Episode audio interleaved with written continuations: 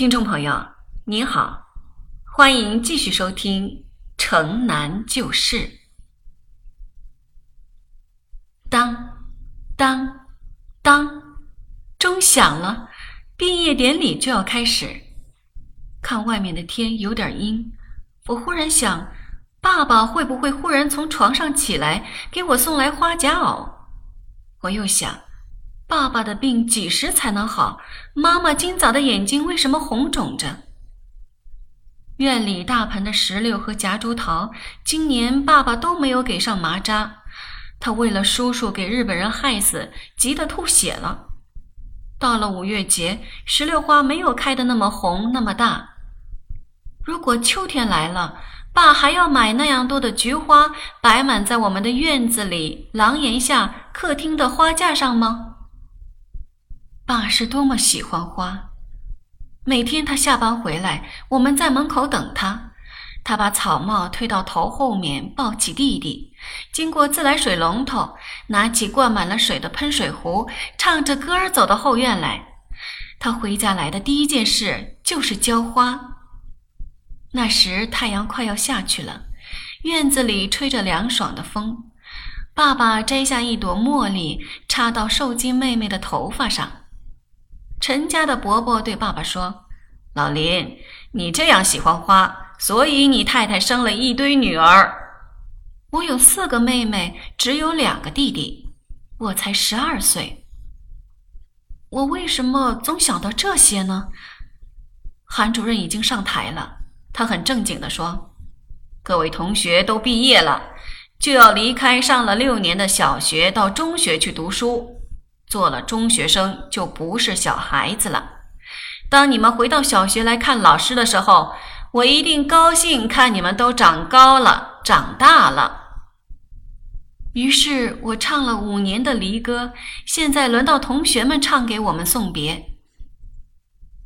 长亭外，古道边，芳草碧连天。问君此去几时来？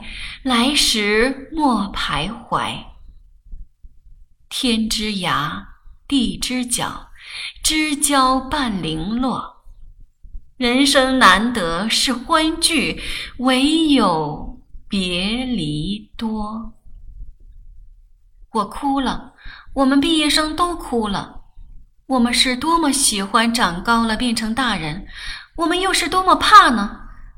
当我们回到小学来的时候，无论长得多么高、多么大，老师，你们要永远拿我当个孩子呀！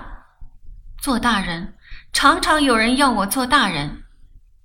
宋妈临回她的老家的时候说：“英子，你大了，可不能跟弟弟再吵嘴，他还小。”蓝姨娘跟着那个四眼狗上马车的时候说：“英子，你大了。”可不能招你妈妈生气了。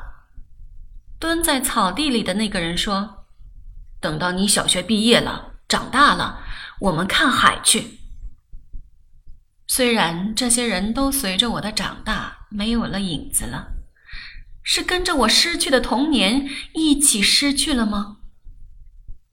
爸爸也不拿我当孩子了。他说：“英子，去把这些钱寄给在日本读书的陈叔叔。”爸爸，不要怕，英子，你要学做许多事，将来好帮着你妈妈。你最大。于是他数了钱，告诉我怎样到东郊名巷的正金银行去寄这笔钱。到最里面的台子上去，要一张寄款单，填上金七十元也，写上日本横滨的地址，交给柜台里的小日本儿。我虽然很害怕，但是也得硬着头皮去。这是爸爸说的，无论什么困难的事，只要硬着头皮去做，就闯过去了。闯练，闯练，英子。我临去时，爸爸还这样叮嘱我。我心情紧张，手里捏紧一卷钞票，到银行去。等到从高台街的正金银行出来，看着东郊名巷街道中的花圃种满了蒲公英，我高兴地想：闯过来了，快回家去告诉爸爸，并且要他明天在花池里也种满蒲公英。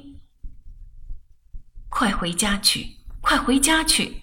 拿着刚发下来的小学毕业文凭、红丝带子系着的白纸筒，催着自己。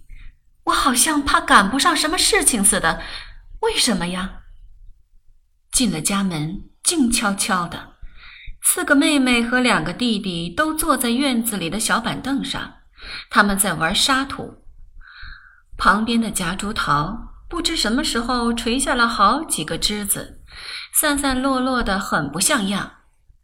是因为爸爸今年没有收拾它们，修剪、捆扎和施肥。石榴树大盆底下也有几粒没有长成的小石榴，我很生气，问妹妹们。是谁把爸爸的石榴摘下来的？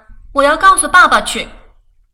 妹妹们惊奇地睁大了眼，她们摇摇头说：“是他们自己掉下来的。”我捡起小青石榴，缺了一根手指头的厨子老高从外面进来了。他说：“大小姐，别说什么告诉你爸爸了。你妈妈刚从医院来了电话，叫你赶快去。你爸爸已经……”他为什么不说下去了？我忽然觉得着急起来，大声喊着说：“你说什么，老高？大小姐，到了医院，好好劝劝你妈。这里就属你大了，就属你大了。”受惊妹妹还在抢燕燕的小玩意儿，弟弟把沙土灌进玻璃瓶里。是的，这里就属我大了，我是小小的大人。我对老高说：“老高。”我知道是什么事了，我就去医院。我从来没有过这样的镇定，这样的安静。我把小学文凭放到书桌的抽屉里，再出来，老高已经替我雇好了到医院的车子。走到院子，看到那垂落的夹竹桃，我默念着：“爸爸的花儿落了，我也不再是小孩子。”